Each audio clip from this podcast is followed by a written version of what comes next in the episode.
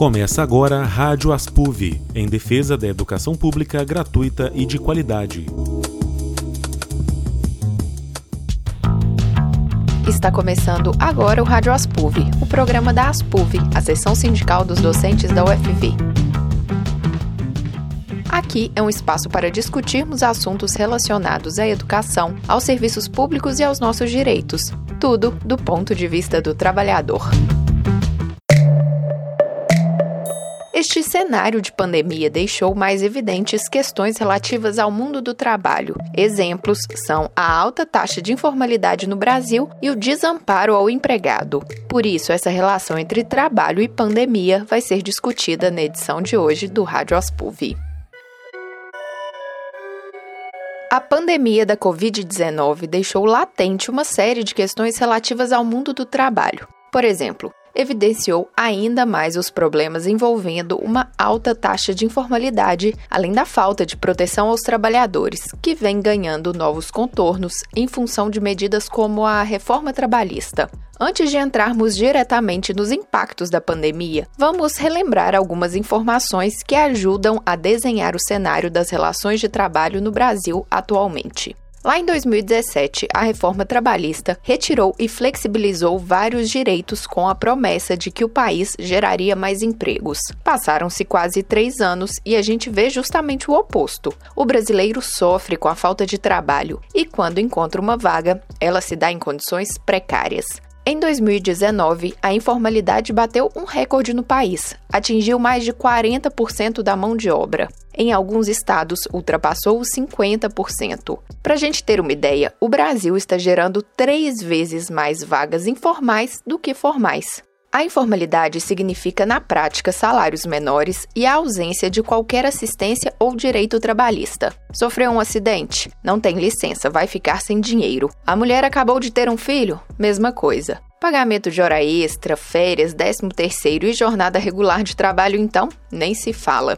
Isso sem se esquecer dos desempregados, outro enorme contingente. Em uma conta simples, 51 milhões de brasileiros não tinham emprego formal, segundo dados divulgados pelo IBGE no início deste ano. E, agora na pandemia, são justamente as pessoas nessa situação as mais afetadas impossibilitadas de sair de casa ou saindo, mas colocando a vida em risco, tiveram a renda totalmente comprometida. O auxílio emergencial do governo, que viria para suprir essa ausência, não só tem um valor insuficiente para sustentar uma família inteira, como em vários casos nem mesmo foi liberado.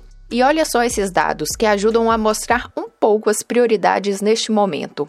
Enquanto famílias ficam sem qualquer fonte de sustento, os bancos receberam mais de 1,2 trilhão de reais do governo federal. Para a gente ter uma ideia, todos os auxílios emergenciais liberados até o fim de maio não somavam mais do que 80 bilhões de reais. O auxílio emergencial do governo brasileiro chega a ser 15 vezes menor do que o pago em outros locais, que buscam preservar empregos e direitos na pandemia. São países europeus e vizinhos nossos, como a Argentina. E mesmo os trabalhadores na formalidade não passam ilesos à pandemia. Foi aprovada pelo Congresso Nacional uma medida provisória que permite a redução em até 70% da carga horária dos empregados com proporcional diminuição dos salários. A medida ainda autoriza a suspensão dos contratos de trabalho. Para os professores, outra situação que assusta está relacionada ao ensino à distância, que vem ganhando fôlego nesta hora de distanciamento social. Teve bastante repercussão o caso de uma rede privada de faculdades que colocou robôs no lugar de professores, sem que nem mesmo os alunos soubessem. Depois disso, 120 docentes foram demitidos. Debatemos mais questões como a informalidade e a desproteção ao trabalhador na entrevista a seguir. Entrevista Olá, Fernanda. Primeiramente, agradeço o convite em seu nome, mas estendendo a todas as PUV por essa oportunidade de estar conversando com vocês, levando um pouquinho, não de muitas afirmações, mas de algumas reflexões sobre o mundo do trabalho. Eu sou Geraldo Márcio, sou professor da Faculdade de Educação da UFMG e tive o privilégio e a honra de ser também professor aí no Departamento de Educação da UFV, lugar que eu aprendi a gostar e que eu aprendi muito e que eu ainda mantenho muitas relações. Eu sou licenciado em História, portanto sou professor de História. Sou mestre em Educação pela UFMG. Sou doutor em Educação pela Universidade Federal Fluminense. E também gosto de registrar que sou torneiro mecânico formado pelo Senai e técnico mecânico formado pelo Cefet, tendo atuado né, na indústria mais ou menos uns 15 anos, o que inclusive foi fundamental para as minhas escolhas acadêmicas, porque eu me constituí a partir do mestrado como um pesquisador do mundo do trabalho,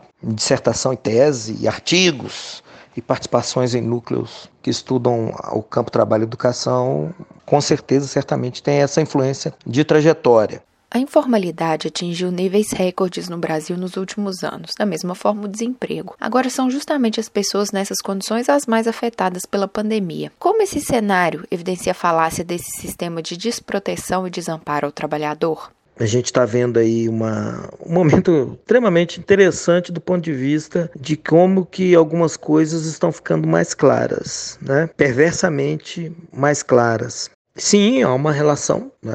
A pandemia vai atingir a economia, claro, porque ela está intimidando aspectos que são caros à reprodução do capital, que é a própria produção da mercadoria, a circulação da mercadoria, portanto, do consumo também.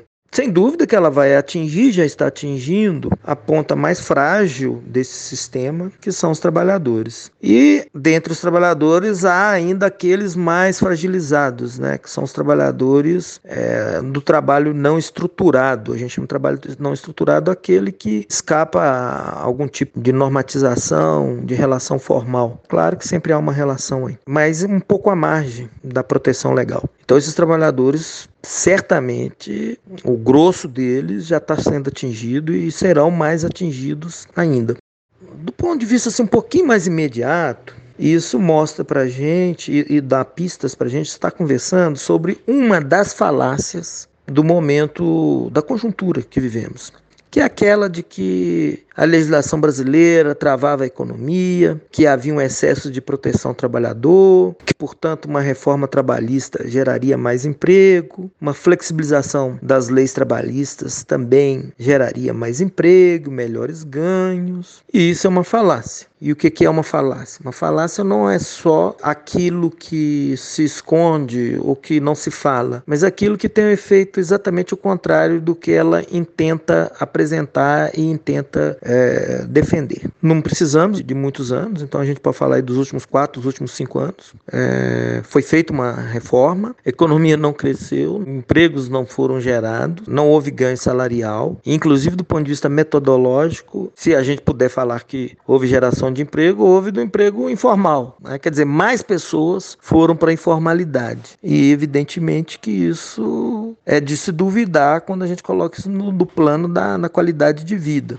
Agora, isso que é imediato, a gente começa a discutir isso apenas porque há uma perversidade para com o trabalhador. Tá, poderia até ser uma leitura, né? Também. Mas há uma questão, um pano de fundo que é mais complexa, que diz respeito a como vem se estruturando o modo de produção capitalista. Então, essa, esse conjunto de medidas que a gente chama que precarizam as condições de trabalho, ou seja, a destruição do trabalho estruturado, isso também já vem ocorrendo porque há formas diversas, não só a informalidade, mas, por exemplo, a terceirização. Né? Quer dizer, o trabalhador terceirizado ele está num certo plano de formalidade, mas as pesquisas empíricas elas dão conta para a gente do quanto que na maior parte das vezes a terceirização ela retira direitos, ela coloca os trabalhadores em risco ela adoece, ela diminui ganhos, enfim. Mas ainda assim, digamos, ela estaria num certo nível de, de formalização. Então, quer dizer, vamos entender que você tem uma precarização mais radicalizada,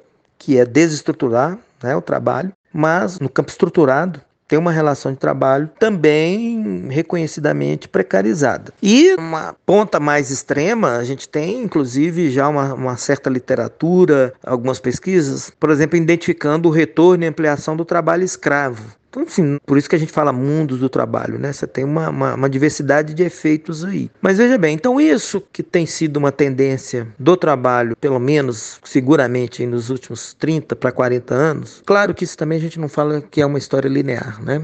Os trabalhadores resistiram, resistem, então a história não está dada. Mas há, uma, há um sentido histórico, estrutural também do outro lado, do lado do capital, que vem condicionando e plasmando essas novas relações. E aí, em contextos como esse que a gente está vivendo, o que que se revela com mais clareza para a gente? O que seria a riqueza social, ou, seja, aquilo que é resultado do trabalho de todos, né, e da maior parte da sociedade, o retorno dela para quem trabalha é uma, é uma fração menor. Aí também ninguém está contando nenhum segredo aqui, não. Né? Mas qual que é a questão? A questão é o seguinte: inversamente, essas reformas elas se colocam no sentido de atenuar, ou seja, reforçar essa tendência de concentração de renda, essa tendência excludente, ao invés talvez de gerar impactos que amortecessem essas contradições. Em algum momento na nossa história, pós-guerra, né, depois da década de 40, aí até os anos 80, alguns países do chamado capitalismo avançado, né, com algumas nuances em outros países, experimentaram um tipo de relação entre Estado, sociedade e capital, em que mecanismos sociais foram criados, relativizando um pouco os efeitos dessa tendência concentradora. Né? Isso produziu aspectos interessantes, né? melhoria da qualidade de vida da classe trabalhadora de alguns países, é, intervenções no processo de trabalho, enfim, não é o caso aqui de fazer uma, uma leitura política sobre as várias tendências da organização do capital e as várias tendências na crítica à organização do capital gastaria aqui talvez uma, uma outra e gostosa entrevista. Mas para dizer o seguinte, que ao menos na história do século XX foi experimentada uma outra possibilidade de relação, de proteção ao trabalho. Portanto, o trabalho ele era, ele era e foi estruturante desse modo, desse ajuste, dessa organização social. Veja que hoje nós estamos numa fase que nem isso parece interessar. Né? No caso brasileiro, isso tem alguns efeitos também no plano histórico, mas no plano da história mais recente, né, mais conjuntural. Plano histórico que alguns direitos que os trabalhadores europeus, por exemplo, tive, começaram a ter acesso no século XIX, nós vamos ter agora décadas atrás.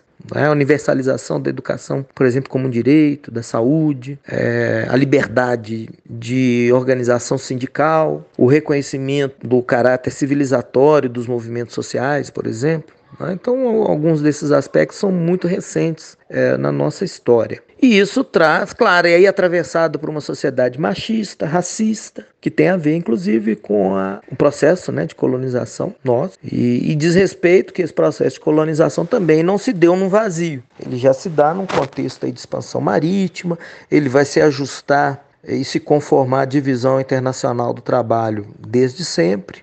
Portanto, pelo trabalho também a gente vê um, um, alguns aspectos assim de longuíssimo prazo. Bom, o resultado é o seguinte: a gente tem uma sociedade com muito poucos direitos e que a luta por direitos é tido, inclusive, uma parte da nossa história enorme aí, como caso de polícia, e não como questão política, né? Isso revela, isso só se dá, só acontece em sociedade extremamente autoritária. Bom, então nós temos uma sociedade com pouco apreço e, e, e e com, com um histórico assim, de reiteração de, de falta de direitos. Né?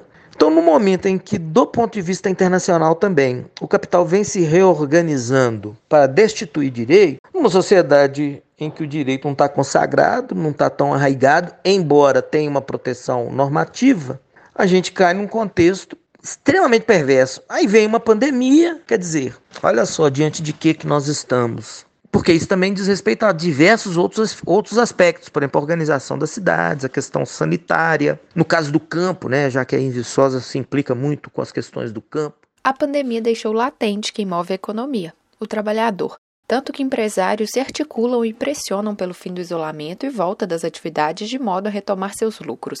Podemos dizer então, por consequência, que a pandemia mostra também em verdade dessa ideia de fim da classe trabalhadora?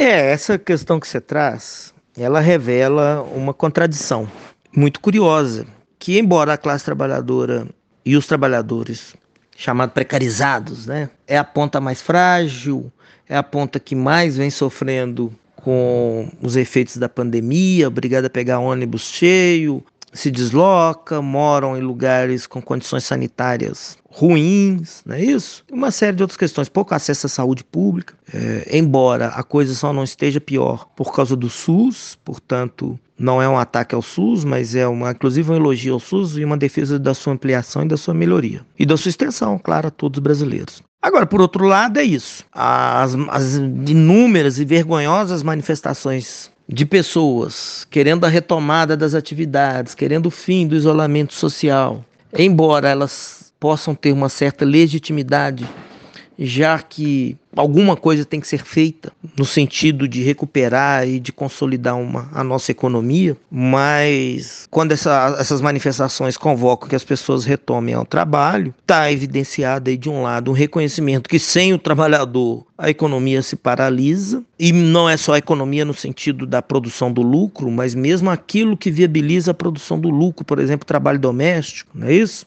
E mostra assim uma pouca empatia da classe dominante brasileira, que possivelmente também tem efeitos históricos, né? Você vê que a gente está recorrendo aqui aos aspectos históricos, mas nenhuma nação que a maior parte da sua existência foi é, a partir do trabalho de pessoas escravizadas, quer dizer, tem um ranço, né? De que o trabalhador e o trabalho suportam tudo.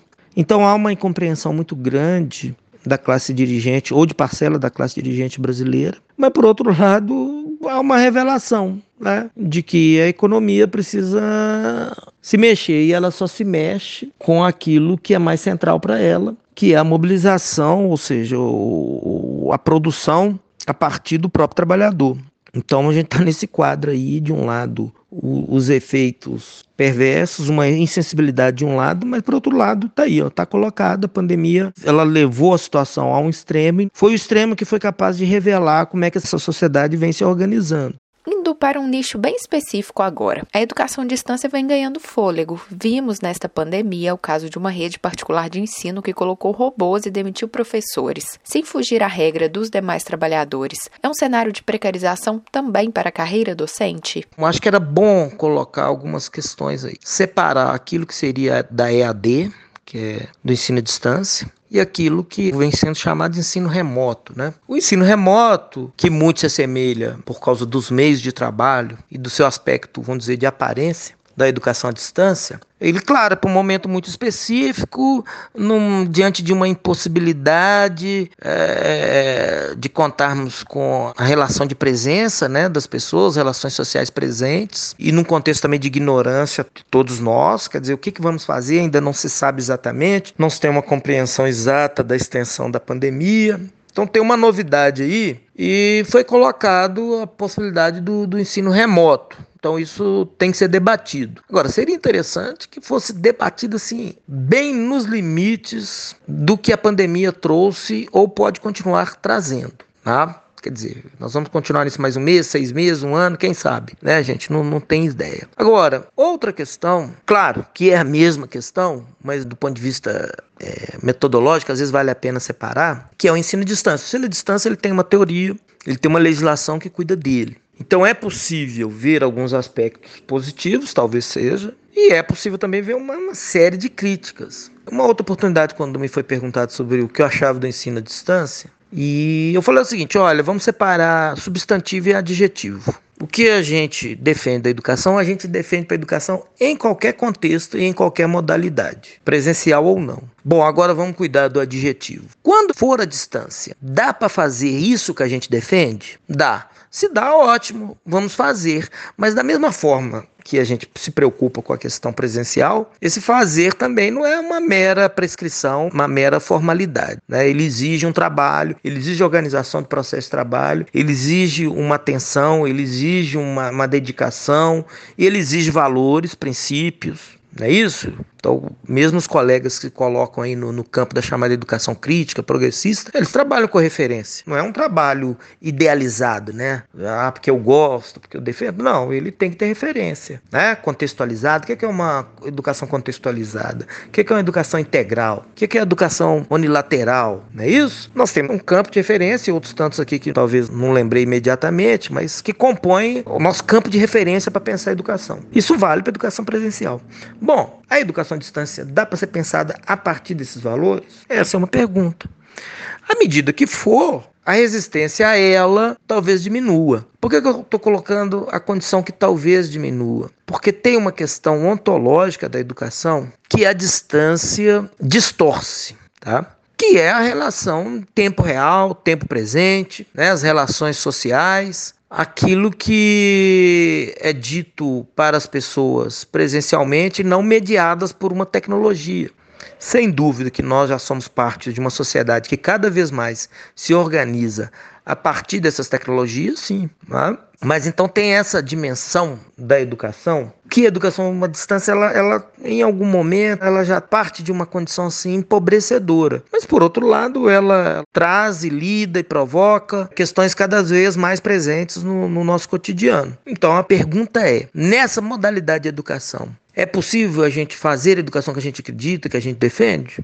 Agora, o que está sendo proposto agora de ensino remoto, a gente não pode colocar isso no campo da, do ensino de distância, porque ele não tem teoria sobre ele, não tem acúmulo histórico, a gente não fez, nunca fizemos, talvez alguma outra aproximação, e não tem legislação, ou seja, não tem um campo de referência.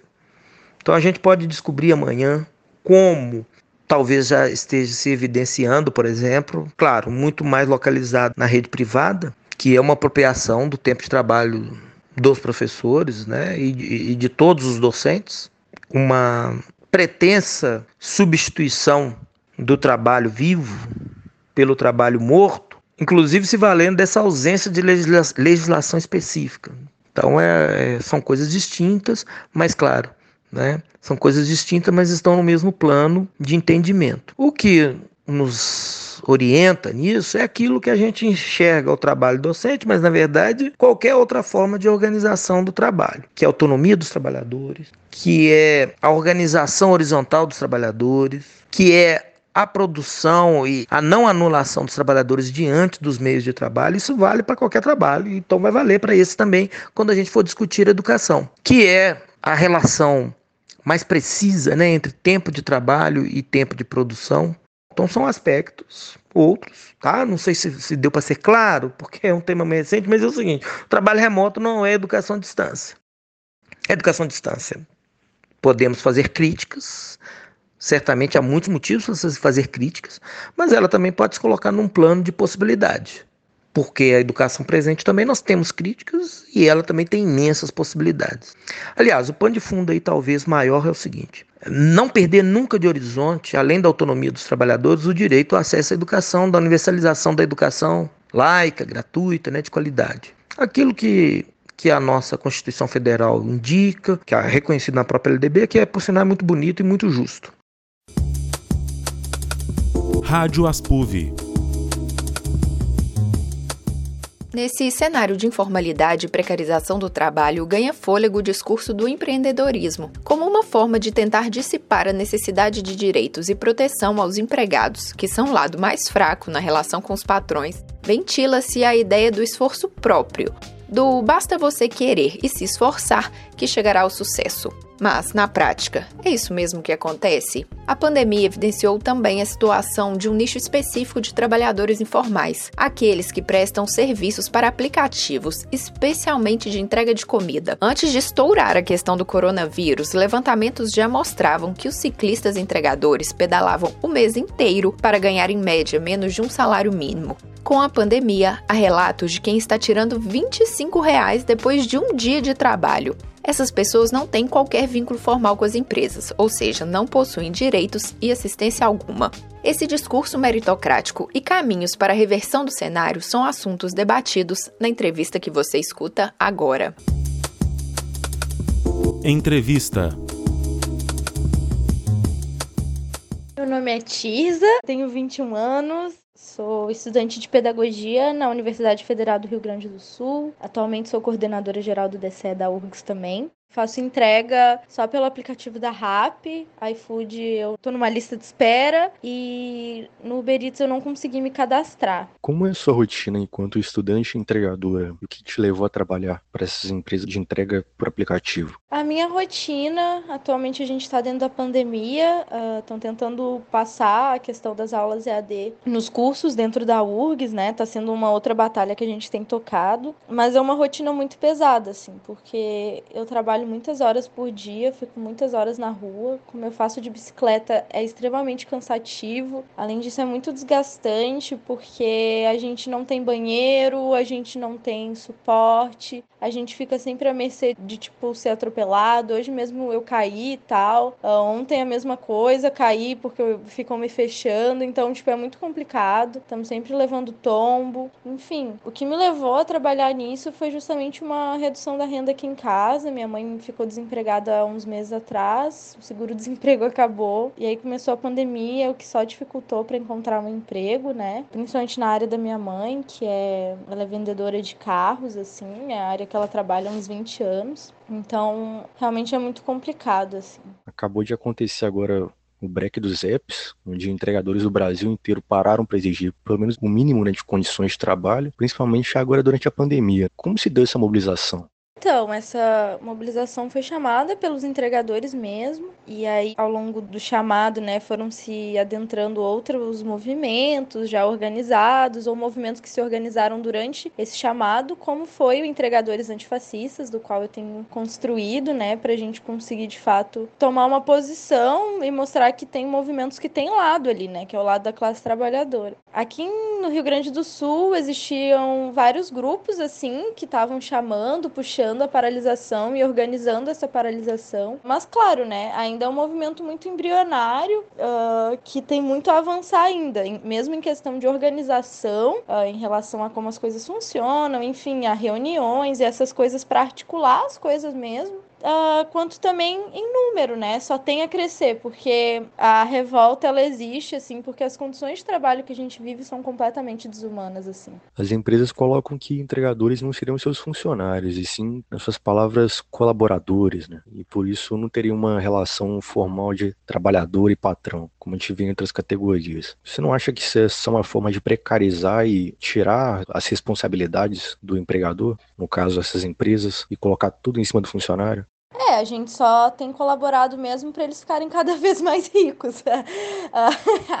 Tirando isso, assim, meu, é, é, é, o que tu colocou. É uma forma de precarizar ainda mais esses trabalhos, tirar o vínculo formal. É uma forma de retirar direitos, porque daí a gente não tem direito a plano de saúde, a gente não tem direito a seguro-desemprego, a FGTS, a aposentadoria. Então, precariza o nosso presente, né, o momento em que a gente vive, mas também precariza o nosso futuro, assim. É, retira de nós muitas garantias, a garantia de um salário fixo, a garantia de um, até mesmo de uma base salarial, porque não é uma categoria que é formalizada. Então tudo isso assim é muito afetado por essa ideologia colocada que é essa ideologia do empreendedorismo, né? E bom, essa questão do empreendedorismo é só mais uma das formas de naturalizar essa precarização do trabalho, né? Uh, colocar que bom, só depende de nós mesmos mesmos, enfim. E, e, tipo, é isso, assim, né? Ignora todas as condições de classe anteriores a, a que a gente já vive, assim, né?